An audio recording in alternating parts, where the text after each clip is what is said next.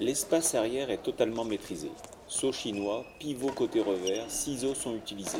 Le déplacement arrière est ainsi toujours équilibré. Jambes écartées, préparation de frappe de profil.